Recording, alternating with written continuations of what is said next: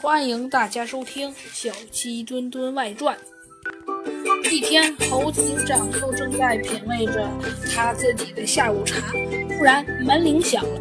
猴子警长说道：“小鸡墩墩，帮忙开一下门。”小鸡墩墩蹦蹦跳跳地走了过去，打开了门。只见一位穿着十分整齐的来客，很优雅地鞠了一躬，说道：“你好，我是森林都市银行的，这是我的名片。”说罢，递上了一张印制考究的纸片给小鸡墩墩。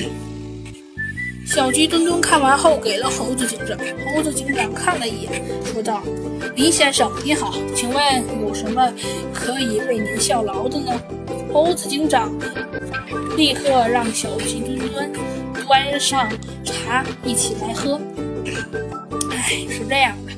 我们银行有一个很有前途的年轻人，最近有一件麻烦事儿，警方认定他参与了一起盗窃案，这简直太让人惊讶了呀！林先生激动地说：“嗯，那可我不也是警方吗？你为什么来找我？哎，是因为您不是众所周知的大名鼎鼎的猴子警长吗？什么案件都能立马侦破，所以只能找您了。”先生品了一口茶，说道：“哎，猴子警长，您这茶真好喝。哎，哪里哪里，一点小爱好罢了。”猴子警长勉强赞夸了几句。哎，那起案件是这样的，林先生继续说道。